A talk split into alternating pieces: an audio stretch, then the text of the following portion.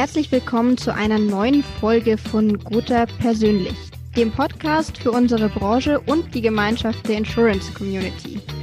Mein Name ist Stefanie Gasteiger und zur heutigen Folge begrüße ich einen ganz besonderen Gast, Thomas Bischoff. Er ist seit Jahresanfang der neue Vorstandsvorsitzende der Gotha Allgemeinversicherung. Herzlich willkommen zum ersten, aber vermutlich nicht letzten Gotha Persönlich Interview.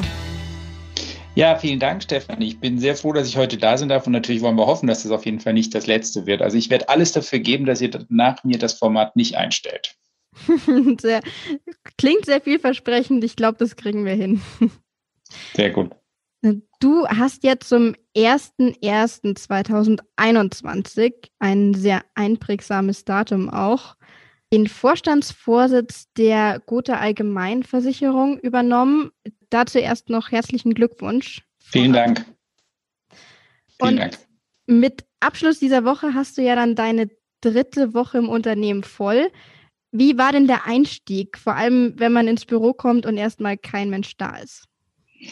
Das ist natürlich schon schade, weil es war ein unglaublich warmherziger Empfang, trotz viel Skype und wenig persönlichen Begegnungen. Also Gotha ist ja die Kraft der Gemeinschaft wirklich spürbar und das merke ich auch tatsächlich jeden Tag, wie nicht nur wichtig das ist, sondern wie wir dann auch als Gemeinschaft diesen, ja, diesen Wert auch leben. Und natürlich wäre es noch schöner, wenn wir uns sehen würden jeden Tag, aber gleichzeitig merke ich auch, wie alle Mitarbeiterinnen und Mitarbeiter, Kolleginnen und Kollegen, egal wo sie sind und ob sie jetzt dann im Büro sitzen, natürlich gibt es immer noch ein paar Kolleginnen und Kollegen, die im Büro sind, oder ob sie im Homeoffice sind, das Beste geben. Und ich fühle mich da schon auch unglaublich positiv und nett aufgenommen.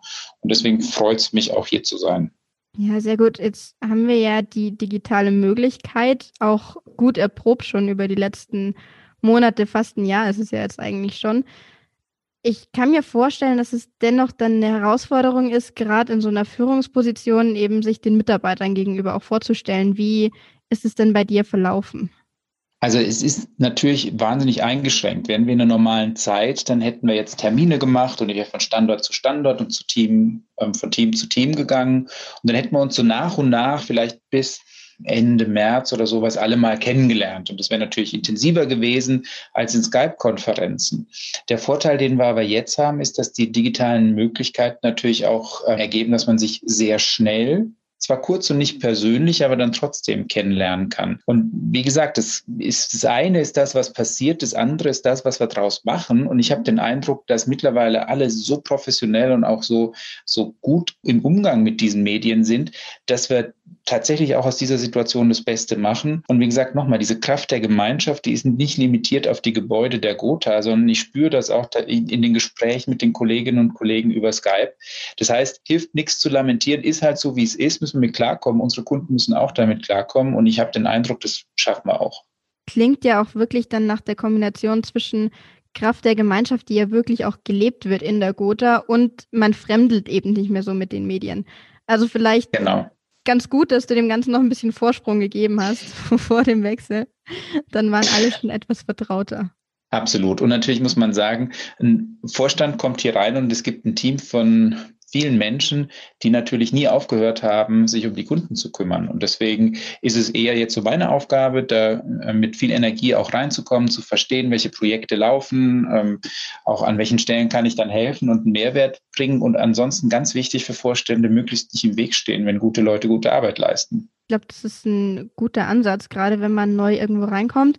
Du genau. hast jetzt aber bestimmt trotzdem persönliche Ziele auch gefasst, die du umsetzen willst für die Gotha. Wie sehen die denn aus? Also jetzt kann man natürlich ähm, als Vorstand sagen, ja, und jetzt habe ich hier eine ganze Latte von Zielen auf einem langen ähm, Plan, den ich umsetzen will. Ehrlicherweise ist das wichtigste Ziel, dass ich die Gotha, die Projekte, die laufen, ähm, die Themen, die es gibt und auch die ähm, Ziele, die wir uns als Unternehmen schon gegeben haben, dass ich die gut verstehe. Weil bevor ich wirklich die gut verstanden habe, ist es auch nicht wirklich fair, wenn ich jetzt ganz groß irgendwelche Pläne verkünde und Meilensteinpläne habe. Aber was man, glaube ich, sagen kann, ist die Ambition 25, die Strategie des, der Gotha-Gruppe insgesamt. Das ist eine, mit der ich mich natürlich im Vorfeld schon auseinandergesetzt habe und die mich total überzeugt hat, weil da gibt es drei Aspekte. Das eine ist, wir setzen ganz konsequent an den Stärken des Unternehmens an und bauen die aus. Das finde ich persönlich wahnsinnig motivierend. Und wenn man sieht, also gerade so ein Thema wie ähm, führender Partner für den Mittelstand. Das ist eine echte Kernstärke der Gotha. Da werden wir auch im Markt wahrgenommen als Player, der immer den Mittelstand auch im Fokus hatte. Und mit den Maßnahmen, die jetzt aufgesetzt sind, können wir auf dieser Stärke aufbauen, nochmal wirklich einen Unterschied machen bei unseren Kunden und für unsere Vertriebspartner. Und das Zweite, was ich wirklich an dieser Strategie toll finde, ist, dass sie nicht irgendwo in einem Büro von wenigen Menschen aus dem Stab gemacht wurde, sondern eine breite Beteiligung der Führungskräfte auch stattgefunden hat. Und das Dritte ist, dass wir uns als Gotha Allgemeiner, also als Kompositressort innerhalb der Gotha-Gruppe natürlich ganz unmittelbar in jedem der Teilbereiche der Strategie wiederfinden. Insofern, wenn ich jetzt sagen würde, was ist mein Ziel? Ich möchte so schnell wie möglich das Unternehmen sehr gut kennenlernen und am liebsten von außen nach innen, also auch ganz viel Kontakt zu Vertriebspartnern und zu Kunden haben. Das Zweite ist, gut zu verstehen, an welchen Stellen wir als Gotha Allgemeine noch einen noch einen Schritt gehen müssen, auch um unseren Teil an der Ambition 25 zu erfüllen. Und das Dritte ist dann wirklich für mich auch zu verstehen, an welchen Stellen kann ich persönlich einen positiven Beitrag leisten dafür das Unternehmen und dass die Mitarbeiterinnen und Mitarbeiter erfolgreich sind. Mhm. Klingt absolut nach dem richtigen Ansatz. Wie kann man sich das denn vorstellen? Also man kennt es ja, ich glaube, die meisten aus dem eigenen Berufsleben. Man wechselt irgendwann mal oder fängt wo neu an, man wird eingearbeitet. Wie kann man sich das denn vorstellen, wenn da jetzt ein Vorstand eingearbeitet wird? Ich glaube, so ganz anders ist das auch nicht. Also man kommt in den Arbeitsbereich und der ist typischerweise geprägt davon, dass eben Dinge gerade am Laufen sind und dass Sachen passieren. Also niemand, der ins Unternehmen kommt, egal ob Vorstand oder Mitarbeiterin oder Mitarbeiter, fängt mit einem weißen Blatt Papier an, sondern da gibt es natürlich Gremien, da gibt es eine Meetingstruktur, da gibt es Teams, da gibt es Projekte. Und insofern habe ich als allererstes mal einen Riesenpacken Papier, beziehungsweise nicht Papier, sondern Dateien vorbereitet bekommen, in die ich mich natürlich einlese. Das Zweite ist, ich habe wirklich ganz tolle Kolleginnen und Kollegen, die mich dann in persönlichen Gesprächen, so Fixes und, und ja, so Kick-Off-Terminen für bestimmte Projekte da mal auf Ballhöhe bringen, dass sie mir erzählen, was ist gelaufen, was sind die kritischen Fragen und womit beschäftigen wir uns. Und dann gibt es natürlich noch meine Kolleginnen und Kollegen im Vorstand, mit denen wir uns natürlich auch ganz eng vernetzen. Also es passiert viel über persönliche Gespräche, manche tatsächlich persönlich, sofern das geht, andere, die meisten per Skype, aber da habe ich den Eindruck, genau dieses Ankommen und dann an der Hand genommen werden. Dieses Ankommen und dann wird man aufgenommen in dieser Gemeinschaft. Das funktioniert hier ganz toll und ich bin mir mhm. ziemlich sicher, das wäre nicht anders, wenn ich Mitarbeiterin oder Mitarbeiter in einem anderen Bereich wäre. Ja, also ich glaube, auch da spielt wieder die Kraft der Gemeinschaft mit rein, dass man halt Absolut. auch füreinander dann da ist. Du hast jetzt gerade schon die Ambition 25 angesprochen. Auch ansonsten hat die Gotha einige spannende Projekte und auch Ansätze. Auch Thema Nachhaltigkeit zum Beispiel. Und auch ich kann jetzt aus vollster Überzeugung sagen, dass ich als Quereinsteiger ja auch in die Versicherungsbranche da wirklich auch sehe, wie spannend das Ganze ist und was es für ein großes Potenzial birgt. Aber das wirst du vermutlich auch kennen. Ich bin gespannt, ob du das bestätigen kannst, dass die Versicherungsbranche ja oft auch noch mit veralteten Vorurteilen behaftet ist, gerade seitens jungen Leuten. Wenn ich jetzt deinen Lebenslauf aber richtig nachvollzogen habe, bist du tatsächlich direkt nach dem Betriebswirtschaftsstudium in die Versicherungsbranche eingestiegen. Wie kam es denn dann zu der Entscheidung? Ja, ich glaube, das ist eine Geschichte, wie sie viele erzählen, weil ich wollte gerade sagen, du bist eine Quereinsteigerin. Viele Menschen, die in der Versicherungsbranche sind, waren am Anfang mal Quereinsteiger. Natürlich gibt es auch die Menschen, deren Eltern schon dabei waren, aber es gibt eben immer auch wieder diesen ersten Einstieg. Und wenn man mal ganz objektiv draufschaut, es ist eine total spannende Industrie. Wir haben eine unglaublich interessante Dynamik. Da überlagern sich Veränderungen im Kundenverhalten, technologischen Veränderungen. Das ist eine Binsenweisheit, dass wir schon seit vielen, vielen Jahren ein Geschäftsmodell haben, das auf Daten basiert, lang bevor man Daten zu so einem Hype gemacht hat. Und insofern ist das erstmal ganz objektiv ein total spannendes Feld.